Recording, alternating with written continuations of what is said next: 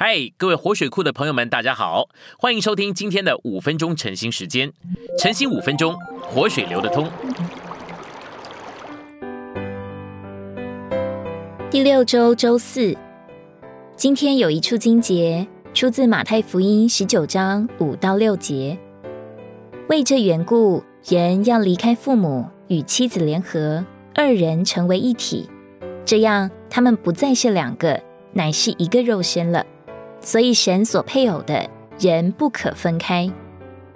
信息选读：长老们真正、实际、普遍的功用，乃是供应生命、喂养人。圣徒们会到你跟前来，特别是青年人，盼望在他们的婚姻、婚姻对象的拣选，甚至在交往的事上，得着你的帮助。我的意思不是说我们年长的人不该帮助他们，但在这类的事上帮助他们，有很大的试探。叫我们限于指引他们，甚至有几分控制他们，这是非常危险的。只有主知道谁是一个人的好配偶，我们不知道。在教会生活中，对于青年人的婚姻，我们所能做的就是供应他们生命。我们必须帮助他们仰望主的引导，学习如何在灵里生活行动。我们也该帮助他们不要沉湎于情欲，不要有自己的爱好和拣选。我们不该想要指引他们进入婚姻，或者为他们撮合。我们中间对于青年圣徒的婚姻，不该有任何一种控制。有一个试探，就是我们中间年长的人自以为能帮助年轻人，然而这是人的手，不是主的手。婚姻的事非常复杂，最容易令人陷入迷阵。我们该尽量客观，尽量把生命供应青年人，绝不要轻率的去撮合。这是危险的。我们无需天然的来摸这件事，我们该把这件事留给主，为有关的人祷告。我们该尽所能的供应生命来帮助他们，绝不要指明谁是他们最好的配偶。我们不控制，甚至不指引或指明哪位弟兄或姊妹可能最适合他们。我们若将这样的事留给主，我们会为教会省去许多难处。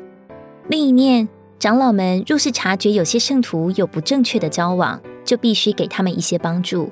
他们应当告诉有关的人说，青年弟兄和青年姊妹轻率的在一起是非常不妥当的。长老们也该帮助他们考虑自己的前途。他们该考虑在结婚之前不要太仓促订婚。他们也该考虑双方家庭、父母、职业、经济情况和其他责任等有关的事。